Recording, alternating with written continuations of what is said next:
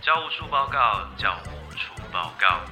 现在是周会时间，请豆点学校的全体师生到礼堂集合。学习没有据点，豆点学校上课喽！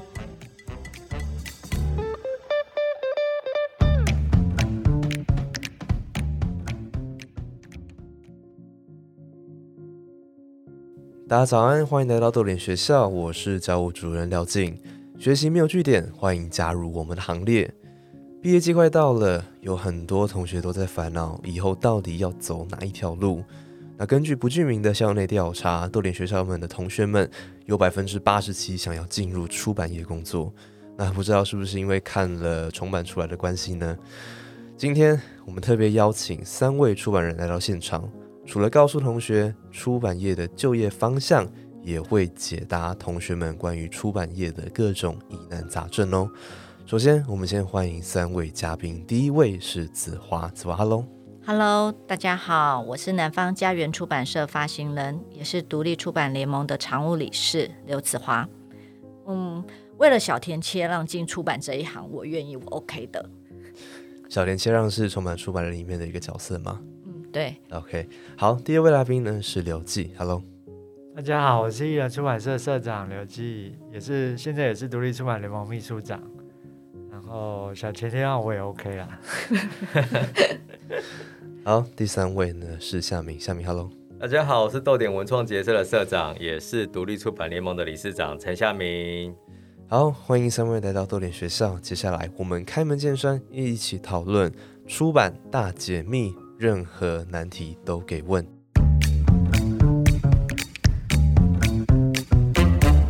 一个产业如果要仔细划分，会出现非常多复杂的职业类别。像出版业就不是只有编辑这种工作，它还有很多不同的职称。首先，我们先请刘记来谈谈一本书从无到有的流程。我们从这个来认识出版产业会涵盖的范围，还有工作内容。好，呃，我之前有。我们之前有录那个 YouTube 课程，叫做独立公民课，然后第一集就是由我开始介绍那个出版的基本概念。其实我把一本书出版的阶段分成三个阶段，第一个是印钱，印钱印刷前就是要编辑跟美术设计嘛，然后这第二个阶段就是印制过程，印制就是送印刷厂制版啊、印刷啊，然后装订啊，一个成书的过程。那其实成书之后还有第三个阶段，第三个阶段就是经销的过程，就是你要把书送到读者手上，要经过通路啊、经销商的层层配合。那我把一本书的诞生过程基本上分成这三个大阶段，然后每个阶段其实都有需要跟不同的人合作的地方，比如说印钱、编辑跟设计，你就要跟编辑还有设计师充分的配合。然后印制的过程，第二阶段印刷过程，你就要跟印刷厂啊、制版厂啊、装订厂啊各个厂商做成良好的配合。那第三个阶段印刷完成之后的经销过程，你就要跟经销商啊、通路啊、书店啊或者网络书店平台啊做各式各样的配合，这样一本书才能顺利的从你的脑袋，然后顺利的送到读者实体的。送到读者的手上，这是一个我觉得才是一个完整的出版的书的过程。这样，OK，这是呃刘记给了一个很简短的一本书的出版流程。那假如你有兴趣的话，也可以上 YouTube 搜寻“独立公民课”，可以观看刘记主讲的出版片《一本书的诞生》这一集。好，所以这是一本书的出版嘛？那这边想要 Q 一下子华，假如我有一个很棒的故事。然后做成一本书之后呢，就走到尽头了吗？它印出来的时候就这样了吗？那我们最近常会听到关于 IP 的概念，能不能够请子华来谈谈什么是内容转译跟 IP 开发？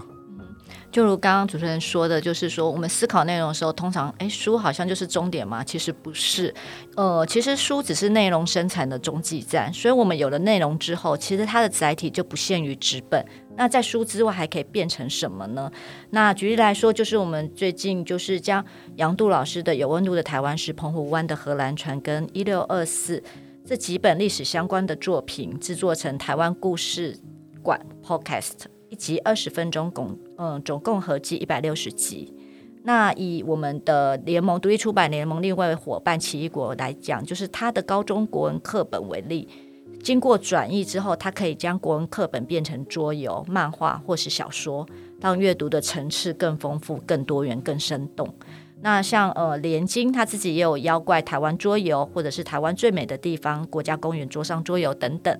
那 IP 经济就是 IP 是指的是智慧财产权嘛？那 IP 开发是指内容文本，就是书这个文本它这个文化产品的生成跟延续，它可以衍生成戏剧、漫画、动画或者是游戏。简单的说，就是从智慧财产权延伸出不同样貌的商业模式。像我们知道，就是《熟女养成记》啊，《鬼灭之刃》啊，然后猎模式啊，或者是漫威电影等等。那如果对这个议题有兴趣的朋友，可以上 YT 频道“独立公民课”，有一集我们邀请到奇异果文创的行销总监刘定刚来谈内容开发跟书籍架构与内容转移。好，所以这边是内容转移跟 IP 开发的部分，所以这也会牵扯到版权嘛，因为你要把一本书，你要把它变成一个剧、一个电影，一定会牵扯到版权，所以这个也含刮在出版产业里面。所以这边请夏明来跟大家分享一下出版产业当中的版权概念。版权其实很有趣哦，我们可以先从两个角度来看。第一个的话呢，就是输出。好，那我们作为创作者，当然会希望说，我们都有机会可以把一个好的作品，然后把它推到外国去，好，或者是说更多的地方去这样子。那在这个地方，可能就要透过版权经纪人的角度来来协助了哈。那一个版权经纪人，其实他除了呃带着这个作品到处跑之外，其实他平常还有别的工作，好，就是负责另一个角度，也就是版权作品的引进。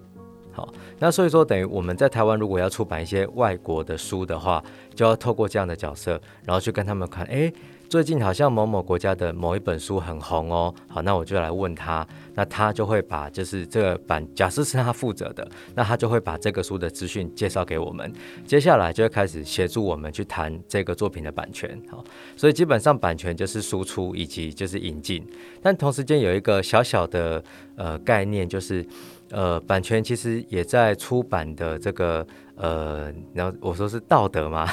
是很重要的。就是通常一个作者在授权一个作品给呃出版社之后，他自己其实在这个期间就不能够再把同样的作品授权给其他的人。所以版权的问题其实要谈的话会非常非常的复杂哦。但我们在独立公民课里面有邀请这个光磊国际的谢梦荣，好，他来谈一期就是版权经纪人。所以大家如果对版权有兴趣的话，好，可以上那一集来看一下。好，所以听完三位分享，我想大家应该比较知道说出版产业。它有涵盖的一个比较大概的范围了。那其实除了这个之外，还有很多像是书店啊，像是印刷厂等等，也可以算是广义的出版产业。所以，就算呃你不想当编辑，你想要在出版业呢，也有很多的不同工作可以尝试。我们先下个休息一分钟，等等回来，三位出版人要回答关于出版的各种疑难杂症。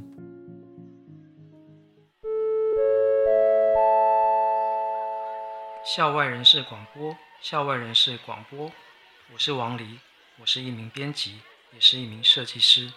最近设计了曾真真老师《同样的心：杨木生态诗学翻译研究与访谈录》这本书的封面，用很多特别的印刷加工，呈现了杨木诗作的精神。这是一本特别的书，如果你喜爱读诗，欢迎你去找来看哦。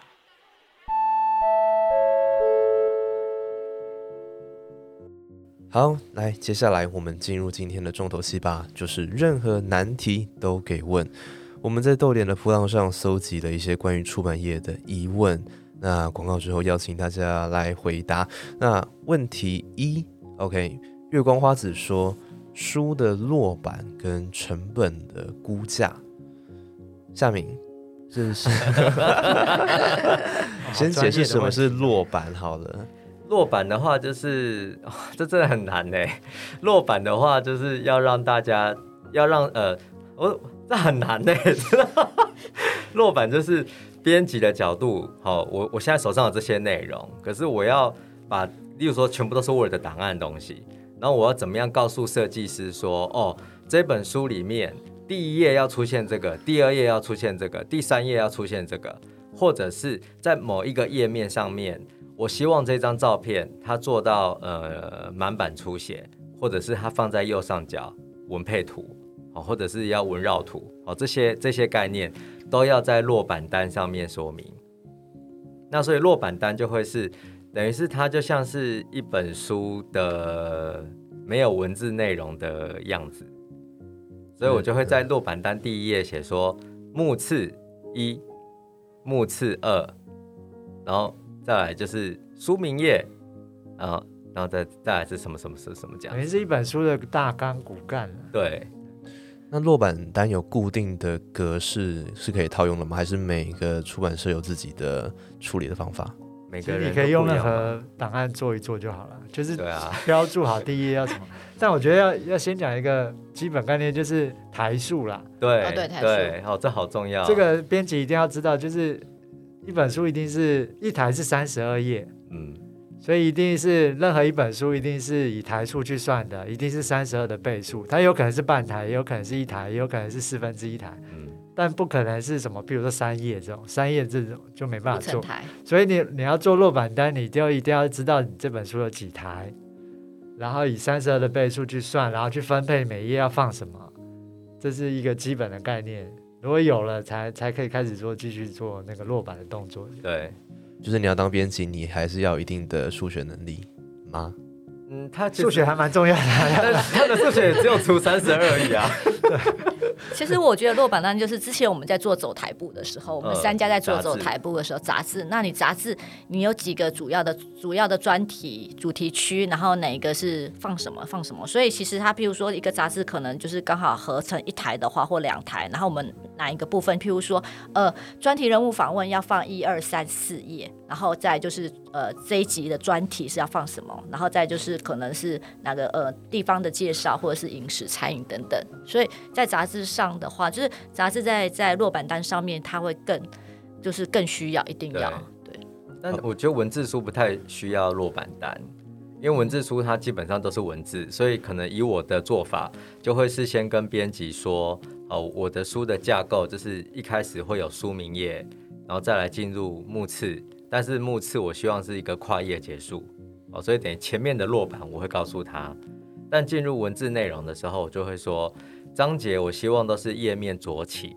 就是左边的页面，好，然后就是当做是每一个章节的第一章，然后它就是翻过来就是文字内容这样子，所以等于这些规划都都确认了之后，呃，顶多再加一个说，哦，假设有注释的话，我是要单章节、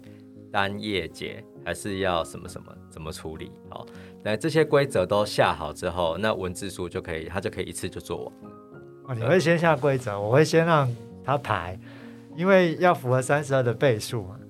所以我会先排完，排完如果发现不合三十二倍数，就会开始调说，比如说哦。限制一些规则，比如说一定要左页，然后会增加一些页数出来，就刚好符合三十二的倍数，对。或者是限定某些，比如说目录页多几页啊，或目录页少几页啊，嗯。可以调整的，这些弹性比较有弹性的，就让它去调整，变成符合三十二的倍数这样。那其实落版单是比较需要的是杂志啊，或者是图文书，文书比较图文复杂的东西，它会需要很明确的分配每一页的位置，才会需要落版单。那像一般文字书好像比较少做落版单，对啊，一般的只要符合台数就好了。对，但台数其实要牵涉到成本，对所，以子华可以接着，成本估价，很难呢、成本很难呢、对，成本估价可以先讲一本书多少成本是多少，呃，一本书需要哪些东西？可以先说我们给经销商大概算是五折啦，五折到五五折，对，所以的五折，对，一本书卖出去，这出版社拿到只有一本书定价的五成左右，可能有些多一点，有些少一点，但是它差不多都五成啊。那五成里面就看你怎么分配那个成本，拿多少是印刷，多少是呃设计，多少是其他的成本。你要付给作者的版税。那如果是翻译书的话，它还有就是呃翻译的版权费用，嗯还有就是呃翻译者的费用，然后再就是你的编辑费、你的装帧设计费用，然后你的排版费，还有可能如果推荐文，或者是说你人情人情再欠多一点，就不要推荐文，不用钱。然后印刷费，然后行销包装费用，对，所以这些成本估价在呃有一个可能行业一些行定的价钱吗？还是它是每个出版社自己会去制定的？它有因为你个标当然会准在吗，？因为你只拿到书的五成嘛，对然后你的成本当然会抓不要超过，比如说三成或三成五。如果你超过三成五，你的利润其实就只有一成五，然后扣掉税金那些，其实就没有利润。对，所以如果你的制作成本超过一本书的三成五，基本上就是不合成本的。照我的看法，一定要低于三成五或三成以下。对，印刷、呃版税那些全部都要在三成以下，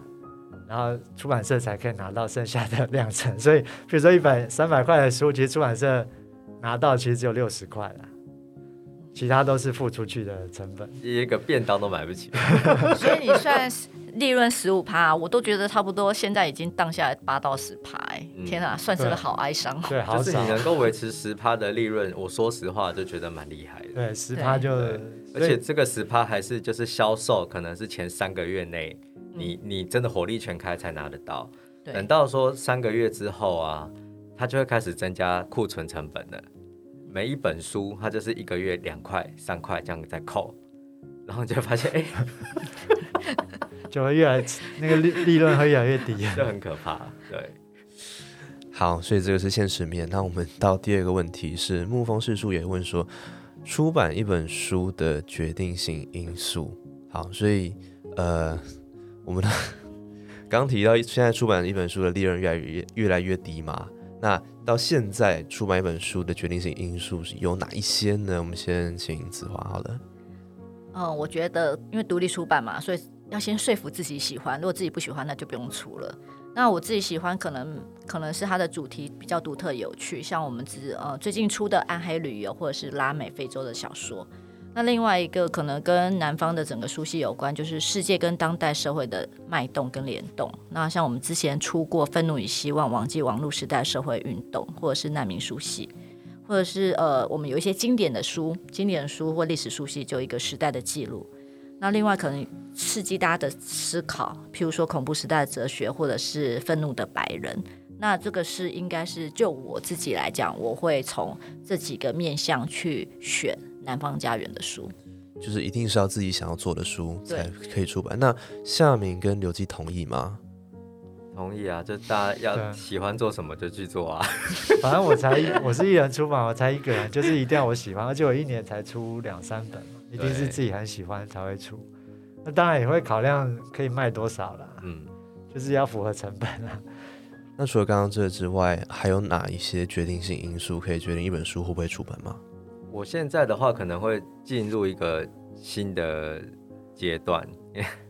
为我一直在断舍离嘛，所以现在我的我对出版一本书就是那种决定性的因素，反而会变成我在做这个书的过程会不会让自己有所充实。等于是以前的能量可能会分散出去，但现在希望说我在出版这本书的时候，一些能量可以回归到我自己。那可能是透过一些知识的系统或者是什么，那我我更想要去从编辑当中去学会更多的事情，所以我我接下来可能就是会希望，呃，真的可以让自己有很深的收获的书，我才要做。OK，刘基有想要补充的吗？呃，我觉得刚刚豆点说的很好，就是会会得到东西的书才会做嘛，就是除了兴趣之外，当然因为一本出一本书，你一定会在经手过程做好几个月，然后会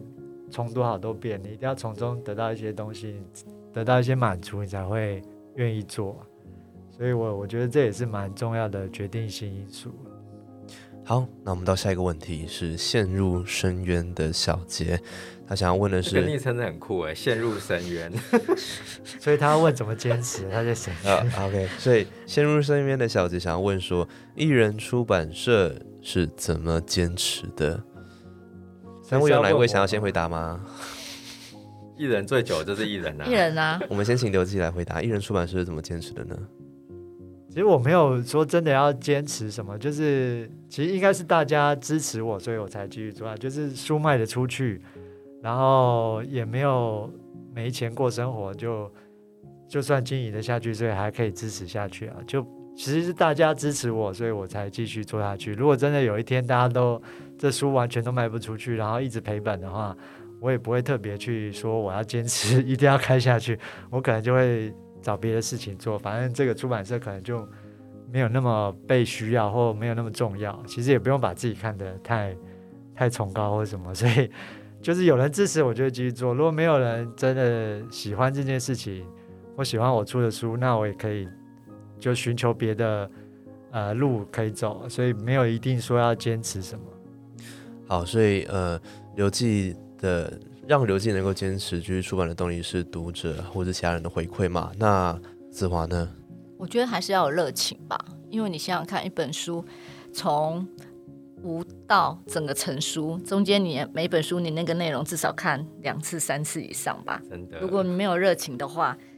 你对 会一出版直睡着，是真的哦。那我还不然去看追剧好了，追剧还比较开心。对啊，那刚刚刘记说的之外，就是我觉得热情，然后爱吧。我觉得，呃，其实在这个行业里头，或多多少都是会有一些高低起伏的情绪啊，等等。然后，嗯，我觉得出版人很容易疲倦吧，不管是身体的或是心灵的疲倦。那我觉得有爱这件事情是非常重要的。哇，爱与热情，好好所以现在。已我们已经有两个结论，就是一个是要有钱的实际的支持，因为大家有如果有买我们的书的话，表示我们的书是有被需要的。再来就是说，我们本身也需要有爱跟热情，才能够继续往下做。不然，如果只有输出这个产品本身，好像是有点困难。但这其实就是我现在的状况，就是我真的会觉得，呃，我们既然都选择要做这一行，然后一定是因为这一行可能可以带给我们很大的满足。那如果说我在做这一行的过程当中有任何的不愉快，那一定是我的问题。所以我要把自己的遇到的那种困难自己去解决，而不要就是把那种痛苦变成好像是工作带来的。所以这是一个很很就是双手合十可以漂浮起来的那种 的修行、了，对，但我觉得其实真的就是有一些实际的面向，哈，就是真的经济上面一定要大家有有有有支撑我们的读者，这才表示我们真的做的东西是有跟人家在沟通的嘛。不然如果我们都自己做开心而已，那假设就大家都 catch 不到那个频率，那当然谁要谁要买啊？就是那那假设因我因为这样，的话就骂读者说，你看啦，你们都不懂好货，你看我东西多好，然后可是你们都不买，那这样就很奇怪。就是我觉得，所以说等于热情跟这个实际上面的这个收入，这两个都要好好的 balance，然后我们才会健健康康的。这个还是比较偏呃呃整个出版社整个公司层面的，所以我现在想问三位个人的呃经验是，有没有真的想要放弃不做了，不想做下去了？有这样的经验吗？然后只要有的话，是什么东西让你撑过来，然后决定说，好吧，还是继续出版？我的字典里没有放弃。好帅气哦，不愧是我们的这个先人。呃，没有放弃，对我来说不是一个选项，除非你对人生感到放弃啊，就人嗯对人生整个感到绝望，你就放弃人生，不然就是对出版对我来说只是一个生活的方式。就像我刚刚说，你如果这个生活方式没有办法支持，你就去做别的事情支撑你的生活。其实生活才是本质嘛。对，所以出版只是我生活的一种方式。那呃，我不可能放弃生活啊，就是我觉得我这个生活模式很好，我就会继续生活，照这个模式生活下去。除非我对人生 整个感到放弃跟绝望，那我就直接放弃人生，就不会放弃，不会把出版当做一个可以放弃的选项了。除非就是整个生活都绝望了。那既然这这个生活还可以继续下去，我就会继续维持这种生活模式下去。子华呢？我觉得应该，我觉得应该是做调试，而所谓的调试是说，你可能今天出版社可能一年出个十本、十二本，然后你觉得，哎，整个大环境的景气，或者是你自己的状况没有办法支撑下去，那你觉得，哎，其实我可以慢慢调试我出版的频率跟节奏，我可以变成四本、两本，就像一人出版社这样子。其实我已经开始慢慢在朝这个方向做了。那我觉得，呃，比较重要的是，其实我们的应该是说，作为一个编辑，我们的工作状况比较不一样。像我自己，我就觉得我的生活跟就是我不是朝九晚五，我觉得我的生活就是。我把我的出版的工作排在我的生活里头，我甚至就是呃，我这个时候想休息就休息。我觉得我撑不下去了，我就可能哎，就买一个机票出国出去这样子，我可以去休一个月，然后回来再充电这样。那你就譬如说你想说，哎，我接下来可能三个月后我有一个月的休假，然后我就很开心，我就很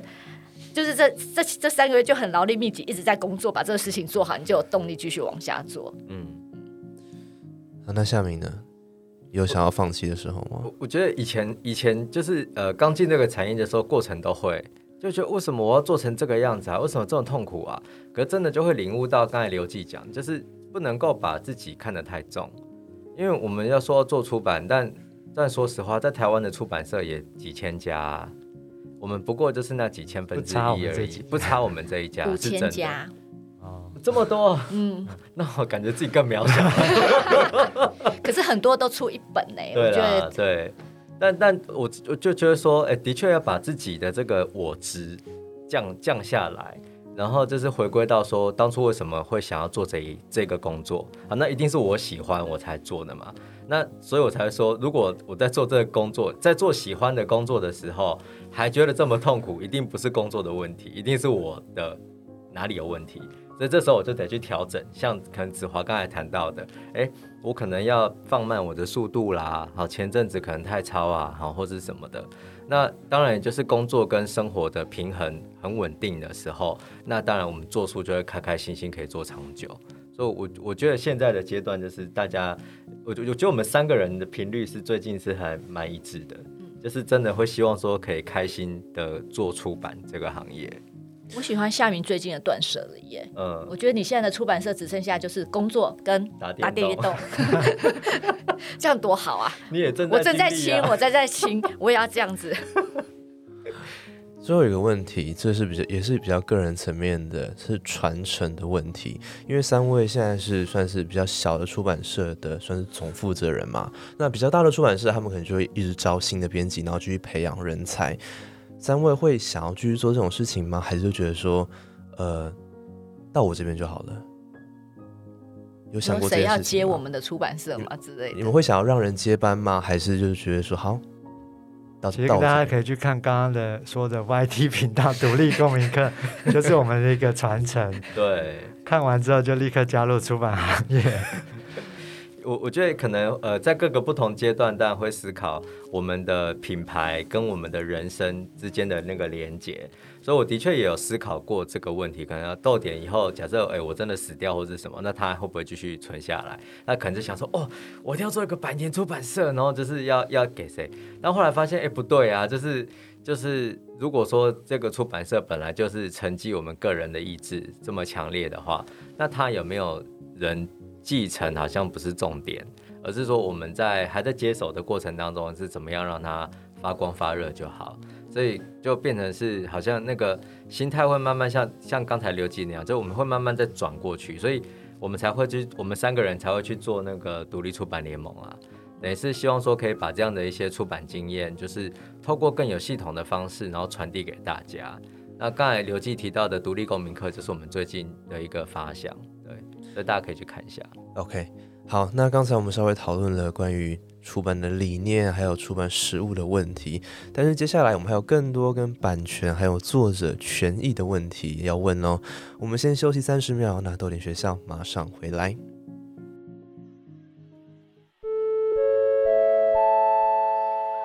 校外人士报告，校外人士报告，我是留守班的总编辑黄思密。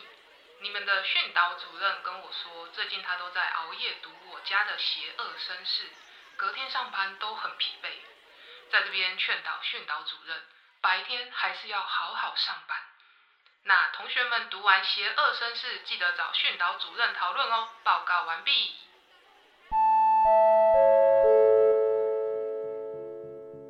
来，接下来我们要继续回答读者的问题。这些读者的呃昵称都蛮有趣的哈。来，牙洞林被叫做大肠说，他想要问说，我想知道小说改编漫画在合约上应该要注意什么？他说上网查都只有剧本跟纯小说分享，改编漫画完全没有功课可以做。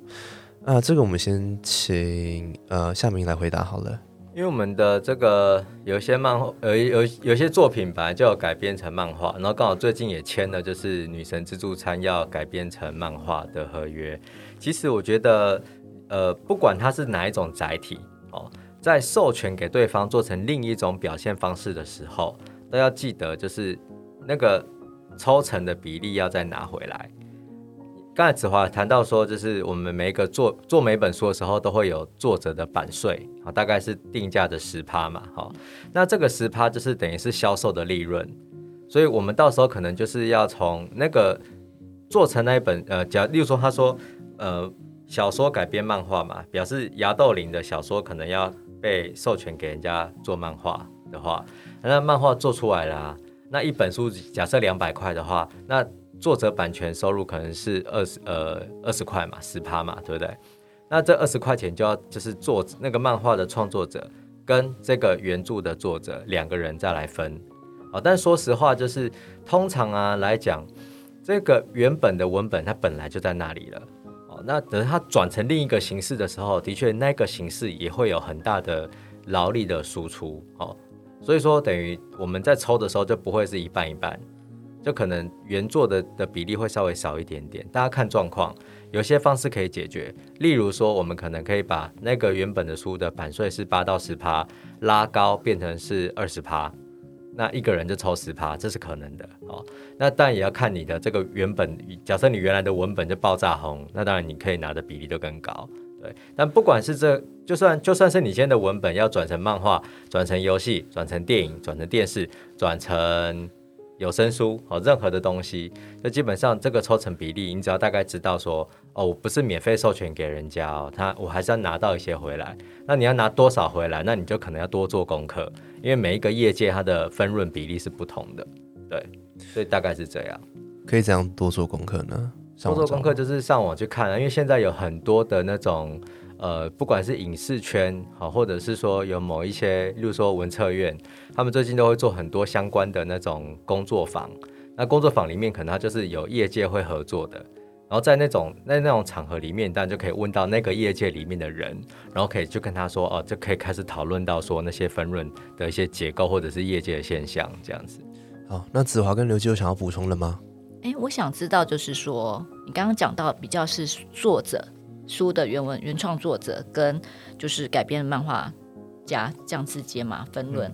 那出版社呢？呃，出版社就是等于是透过出版社呢？对，要出版社就是我，因为出版社代表的就是作者嘛，嗯，所以基本上就是做出版社要来跟另一个授权的单位、被授权的单位谈，就是拿回来多少的比例的钱回来。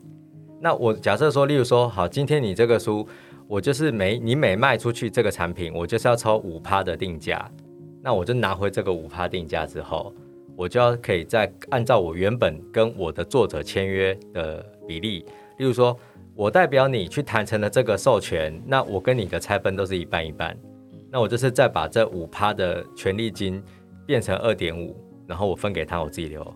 好，所以这算是呃，就是版税要怎么样去签？那签约之后，所以数学不好，真的不能做。但我觉得这很多数字都是商业机密，没有实实际去谈很难得知啊。所以我刚才讲的数字都不不一定是真实的，就是说我们只是用一个方便好算的数字。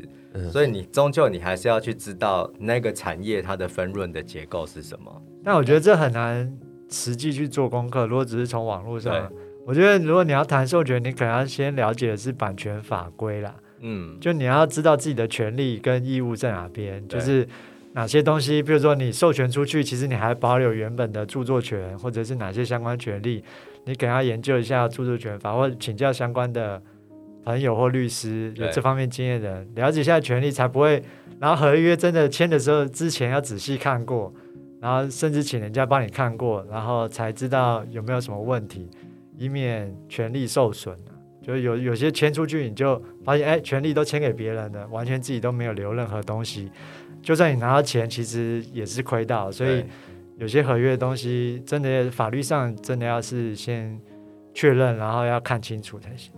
好，所以刘记讲到权利义务嘛，那就是可以再跟我们多说一些，假如签约之后有什么权利义务要遵守呢？就是你议员不能够，就是你要看你，假设你这合约上面就是说明说，哦，呃，有有类似竞业条款嘛，就我这东西，我呃这本小说，我我但只能够授权给一个单位拍电影啊，我我没有办法，就是说这个小说同样就授权好几个单位，他们各自都去拍一。一模一样的电影出来，这是不可以的。所以等于他是是不是独家授权这件事，它是一项。再来就是刘继刚有提到，假设说今天他拍成电影了，那电影并不是镜头啊，因为它可能会上串流嘛，它可能会变 DVD 嘛，它可能电视播放嘛，或者是其他地方的公公播有那些版权嘛，啊那些东西的的的权利拆分又会是什么？所以这些东西它就会应该要在合约里面，就是呃，你可能要看得到。那你可能想说啊，我就我不是这个行业，我怎么会懂呢？但这时候你就可能要多想一步，就是说你你要来找你签约的时候，你就要想，好，那假设今天我授权给你拍电影，假设他以后可以上 Netflix 的话怎么办？好，你得自己去想，你想出来这些问题，到时候就可以跟对方来谈。那假设上 Netflix 我怎么猜？那上其他的串流平台怎么猜？这些东西，那他他就会慢慢的跟你说明，所以至少我们自己的功课就是得要认真的做，就算数学不好，还是要努力。我这边要加呃补充一个，就是说呃，一般通常买了这个剧本是原作剧本，然后他还会找人去改编。嗯，那改编这个事情呢，就是作者可以跟作者商量，就是作者会不会参与这个改编？那如果参与这个改编，他要收取多少的费用？这个作者在谈的时候，他也是可以注意的。嗯。或者是还有一个很重要的就是年限啊，哦对，比如说你你签约，如果他没有写年限，变成无限期授权，如果他一辈子都做不出他的改编版，那你的权利就被绑住，你完全不能授权给别人。嗯，所以这有时候年限也是蛮重要，你要考虑说，比如说签个五年给他，如果他五年都做不出来，等于这个合约就放弃，就要他你就可以开放给别人授权。所以就是每个条文其实都很重要啊，在合约里面都要注意。哎哎，我我觉得要再补充，越讲越细，我们可以开课了。这样，就是说，今天假设我们要授权给人家开发，例如说一个文本开发给人家做影视产品好了，哈，那文本可以是漫画，可以小说，可以任何东西嘛。那其实通常在影视的这个授权范围，它有两个阶段，第一个阶段就是剧本开发阶段，所以等于我们授权给他这个开发剧本这件事情，啊，这个是第一阶段，啊，那假设是通常，假设你是拍。电视剧哈，就是影集那一类的，通通常就会只有一个这个阶段，然后就直接做，因为他们比较不会有成本上面的那个都已经算好好的。可是电影不一样哦，因为电影真的成本更高，然后你可能找不到资金，所以他可能就会跟你要两个阶段。第一个就是剧本开发阶段，好，那你你要授权给他，就是这个期限内你要把剧本开发完哦。假设没有的话，我们就要把这个权利收回，好。或者是假设你无法在这个权利这个期间内开发完毕，那你就就要再多付一笔钱，好，我们再给你延期。好，再来就是，他真的可以拍耶，哦，真的确定可以拍哦，那当然又要再签一个合约，就是等于是这个文你的这个文本授权给这个电影本身，所以他会假设是电影的话，会有至少会有两个阶段，所以等于就是刘记刚才提到的那个权那个期限真的是还蛮重要要留意的，所以讲真的。会建议直接可能找律师来咨询，会不会比较容易许多？在合约这方面，当然专业的会更好，但是那要花钱啊，或者是熟悉这个产业的朋友帮你看合约。对对，好，反正就是合约很重要嘛。好，我们到下一个问题吧。来，本身跟艾先生说也想问版权的问题，请问一般小说在签约的时候会在同一个合约谈？转授权吗？这种好像刚刚有稍微带到，大家有想要补充的吗？会，我们就会加注一个叫做著作延伸使用跟经济代理，就是它包括的，就是说，呃，它的在授授权期限内呢，就是我们可以在国内外其他的媒体发表转载或收录其他书籍或媒体的转载，然后另外也包括改编剧本、漫画、电影、电视。广播电脑或电玩等等等等有声书这些，然后再就是我们呃可以帮就是其他的语言版本的授权，就是作为这些这个主体的一个延伸使用，所以我们会在主约里头写。那谈的过程，如果说今天有人要谈国外的版权，谈的过程我们也会跟作者去去讲一下，这样子。对，好，子华谈到国外的版权，他是刚好点到下一个，呃，是拉图达想要问的问题。他说想要问小型出版社在谈国外书籍的版权是不是比较困难？另外想问，如果只出公版书，是不是有什么要注意的事情？呃，先请三位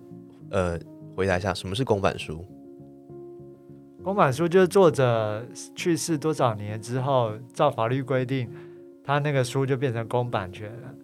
啊、现在是五十，是台湾是五十年，但是国外每个国家定70定义不一样，像美国是七十五年，台湾是五十年。然后看作者依照法规去世多少年之后，他的作品就变成公版权，就是谁都可以做。对，所以你像市面上有些书，比如说呃卡缪的《异乡人》，就很多版本，因为他已经去世超过五十年了，任何出版社想要出都可以直接拿来出版。这个是属地哦，意思就是说我们在台湾，所以说不管他这个作者是在哪一个世界的人，只要他过世五十年，在台湾都可以自由的出版。可是假设说今天一样的作者他在美国，要呃我们是在美国的出版社，那美国要出公版的书，他就是得出作者过世超过七十年以上的才可以。所以美美国就会想要施压台湾，说你的法律也要改成七十年，跟我们一样。对，这样我们的作者就不会在死后五十年就被台湾出版，对，就变公版。好，所以基本上就是它变成公版之后，你只要出版社还需要跟原本的出版社签约吗？还是就可以直接拿来用了？因为它就是公共财，就是大谁谁想用都可以用，你要改编也可以，你要出版也可以，你要直接拍电视电影都可以。但你不能够改他的名字，就是作者的名字是不能改的，OK，跟作品的名称也是。所以除了这个之外，还有其他要注意的事情吗？还是基本上就就这样了？差不多是这，因为哦就是等于他有作者的人格权嘛，就是你这个东西是不能够抹灭的。可是其实就财产，呃，财智慧财产权的这个东西，它它进入公共领域，当然就是大家可以自由的使用。对，就是原著作者一定要留着，然后其他就是可以自行改编嘛。没有没有内容本身就是，当然是我呃们在做书，我们会忠实的去做嘛。嗯，可是有些时候我们会有些改，例如说可能莎士比亚的剧，它可能就是这么难，可是我给我做一个版本给高中生做的，那当然我还是要留，我还是要告诉大家这个剧是什么剧啊，所以名称什么都会都留着，可是我会把它调整成就是呃呃给缩节版、删节版这样子。那这些东西就等于是我们自己在出版的时候有这个道德的义务，我们必须要把它说清楚。对 OK，那突然还有另外一个问题是，小型出版社在谈国外书籍的版权是不是比较困难？这个呃，三间出版社都有经验吗？有呃，我们先请子华来谈一下好吗？嗯，我们家就是有出一些翻译小说，那通常都是我们就是譬如说，呃，版权公司给我们这些书的时候，我们如果对某一本书有兴趣，我们就会提 offer。那 offer 的话，我们就会说，哎，我们预计的多少出多少的版，约约应该是出多少的版税，预付版税。那通常预付版税怎么算？就是你预定这个书的定价乘以你预计要出多少本，然后六个 percent 这样子。那当我们心里头会有一个价嘛，譬如说，可能我觉得。呃，最低是多少？最高可能追最高最高可能到两千，再往上加。譬如说，这这本书很多人就是很多出版社要，那我们就可能往上加，最高最高到 OK 两千，那我就不追，因为我觉得如果我出了两千块美元，然后我整个成本算下来我是赔的，那我就不追了。是这样算，那其实这些东西都是可以议价的，包括就是说，OK，我可能跟你一次买这个作者的两本书或三本书，那我是不是可以比较便宜？就是可以议价，或者是说跟动版税率，譬如说，呃，可能他说，呃，你出版超过一般是六六个 percent 嘛，是五千本以下是六个 percent，然后五千本到八千本可能是十个 percent，那我就说，那五千本到八千本我就变成十五个 percent，那我要我的 offer 价可能是呃一千八百块美金，那我我我调动那个版税率可不可以这样子？那另外，因为我们之前出过史蒂芬金的《关帝按钮盒》，那史蒂芬金，因为他这是呃，因为基本上史蒂芬金的他自己写的小说都是在皇冠，那可是他如果跟别人一起写的话，他就会试出来。然后那时候就是版权公司，他就是问很多出版社，然后那时候呃，他可能后来有挑了几家，然后他又第二关就是说，那你可以呃，就是介绍你们出版社有什么呃优势啊，然后介绍一下你们出过什么书啊等等，然后我们就写了一个报告，就是告诉他说，哎，我们我们出版社我们出过哪一些翻译的书，然后我们的书封装帧设计怎么样等等，我们去怎么行销书等等，OK，那我们就拿下来了。对，所以其实这是都可以谈的，包括呃你这个纸本书加电子书，是不是要再另外加个再往上加上去，这个都是可以谈的。所以我觉得小出版社没的劣势就是钱少啦，就是钱的问题。这个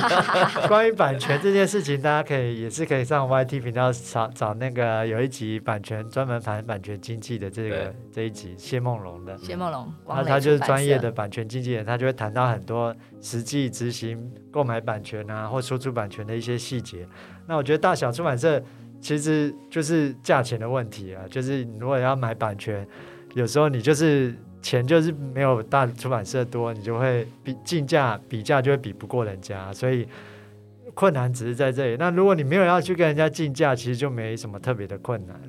就你不要买一些特别贵的书，或者是特别抢手、大热门的书，比如说村上春树的书，你要 你要去跟时报竞价，你一定比不过他。所以当然我们就会自自己自有自知之明，就会选一些比较可能适合我们，或者是比较。小众的书籍，然后没有那么贵的，那我们也负担得起的书，这样子，然后也是自己喜欢，然后想要做的书嘛。对啊，我可以补充一下，就是说，如果我曾经出过的这个作者，他如果出新书的话，版权公司会第一个就是他的下一本新书，你有优先权，就是你可以决定要或不要。所以那时候我们签下关帝按钮盒的时候，史蒂芬金的下一本的小说，他们就立马拿给我们，就问我们说：“哎，你们要不要先审书看看？你们想不想签？那如果你们不想签。”那我再试出给其他出版社，这样。OK，好，我们刚刚就聊了很多，呃，出版，尤其是关于合约版权的 mega。那也希望呢，呃，大家对于出版这个产业有更多的认识。那等一下呢，也是最后，三位出版人会给想要投身出版产业的同学一些具体的建议哦。我们先休息三十秒，豆点学校马上回来。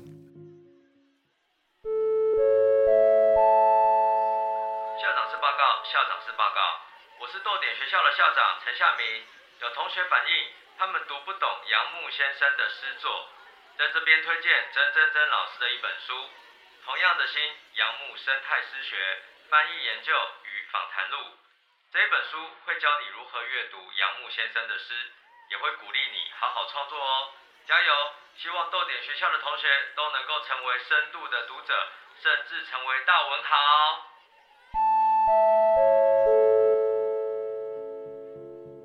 好，那么现在呢是毕业季，很多同学要变成社会新鲜人了。豆点学校很多同学都想要进入出版产业服务，呃，前提是听完这一集之后还想要进入出版产业服务。那不知道三位有没有具体的建议可以送给大家呢？呃，我之前去才前几天去大学分享过，就是我觉得现在是一个斜杠的时代，跨领域的时代，所以你要创造自己的价值。所以，嗯，其实最近大家都有说吧，应该是疫情底下，大家都说编辑很忙，不知道在忙什么。其实他们和很多的斜杠工作，嗯，也像联经出版啊，他的总编辑要就是线上的课程，然后再就是宝平他有评说书嘛，然后八旗的呃编辑也是要说书。那我们家呢，我们就是南方家园小客厅的 podcast。所以我们在做 podcast 的时候，我们是要企划的能力。我们要企划一个主，同样一本书，然后呃，他应该从几个面向去谈，他可能做出四级或五级这样的能力，然后再录音。然后我最近刚我进来，我就说我最近是在学声音剪辑。对，所以其实这个东西，你看我已经在出版呃工作十几年了，我我又在从头学新的东西。那这个之外呢，譬如说呃，现在有声书。的现在也是一个有声书的时代。那我应该是去年的时候，我把呃《城市乐园》就是非自己由城市乐园这本书，我把它就是第二部第二篇做一个声音剧场。那声音剧场那时候就是可能重新要把那个内容把它编写过。然后我那时候就是想说，OK，我自己本身一个编辑，对文字应该是还可以。那我自己来做编写这件事情。可是我整个做下来，大概花了三个月，三个多月吧。然后我觉得天哪，是完全不一样的领域这样子。然后我等于是透过这样的方式，就是哦，呃，像这个东西，你就是像有一些呃学校一些编剧写作的课程，或者是坊间有一些课程，哎，它需要这样的课程。那像这个声音剧场，为什么要做声音剧场？它就是用呃多人配音，十三个配音员跟很多资深老师，让你觉得说好像深入其境那个感觉，就有一点像是呃听声音广播剧这样的概念。对，子华的建议是斜杠，那刘记呢？呃，其实我我如果每次问他说想要进编辑这个产业有什么建议，我都会觉得，其实要要先你要先做的，其实不是要去某个职位，比如说你觉得编辑这个职位很好，你就想要进去做编辑这个职位。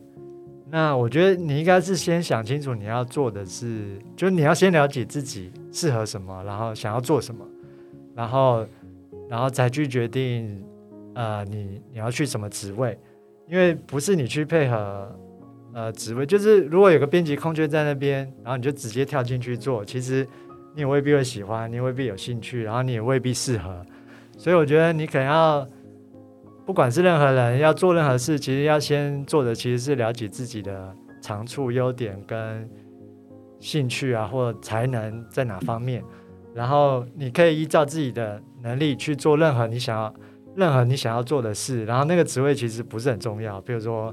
你觉得你在书本上很有才华、很有天分，那你要先做编辑嘛？也不一定。你可以去书店先做一做，或者是先去任何跟书有关的行业跑一跑。那如果真的编辑适合你，你总有一天你会做到编辑的位置，就是。呃，像我当初做出版社的时候，我也不是说我真的要做一个什么很厉害的编辑，就跑来自己开一个出版社，而是我觉得，呃，就我有经历过一段时间，就是在摸索自己能做什么，然后适合什么，感觉对什么有兴趣的时期。啊，在那段时期，我发现哦，这个编辑这个事情好像还蛮有趣的，然后我可以尝试看看，然后自己好像也有一点能力这样，所以我就自己尝试看，我也不会把这个当做说。好像一个终身的志业，说我一定要做一个很伟大的编辑这样，而是觉得哎，摸索慢慢摸索，哎，觉得好像蛮适合，还蛮有趣的，然后就一直做到现在。所以我觉得对新鲜人的建议，其实就是好好的了解自己，然后好好过自己喜欢的生活。然后不管是在任何职位，只要你觉得这个职位不适合你，就赶快跳到另外一个职位试试看，找找看自己的。适合的生存的位置在哪边？总有一天你会过得找到一个合适的位置，然后过得很舒服，这样子。好，刘基的建议是了解自己的能力，然后多方尝试。夏明呢，想要给什么建议呢？我觉得，呃，不管是进出版业啦，其实只要是你因为爱一个东西而想要更了解它，想进入这个产业的话，都要理解一件事情：是工作是工作，生活是生活。绝对不能够就是把自己的理想投射到工作上面，然后就认为说好像你在做的是某一种付出，因为所有的付出其实是应该成就自己，对，所以我觉得这有点像是刚才刘记谈到的那种概念，呃，假设你真的意识到哈，这个工作本身它已经不可以带给你快乐了哈，那赶快绕跑 又或者说有些太多奇怪的勒索、情绪勒索，因为你知道这种产业很奇怪。反而是这种比较呃艺术类型的产业，或者是在谈那种创作类型的产业，那种奇怪的情绪勒索可超多的呢，哈。所以就是记得就是分清楚，就是哎，这是我工作范围内的我就做，不是我工作范围内的事。那你就不要跟我讲啊！就是我怎么可能？你分手了，我还要帮你处理，这关我什么事啊？就是，就是，就是要划分好这个界限。那当你的界限其实很清楚的时候，你反而可以更自在的投入在这项你的这个置业里面。对。好，所以下面的建议是工作跟生活要分清楚。所以三位呢都提供一个非常实用的建议，那希望你也觉得有得到一些帮助。那如果你对出版产业还是很好奇，想要多多学习，记得上 YouTube 搜寻独立公民课，读书的读，力量的力，那上面有二十堂出版课程，全部都免费哦。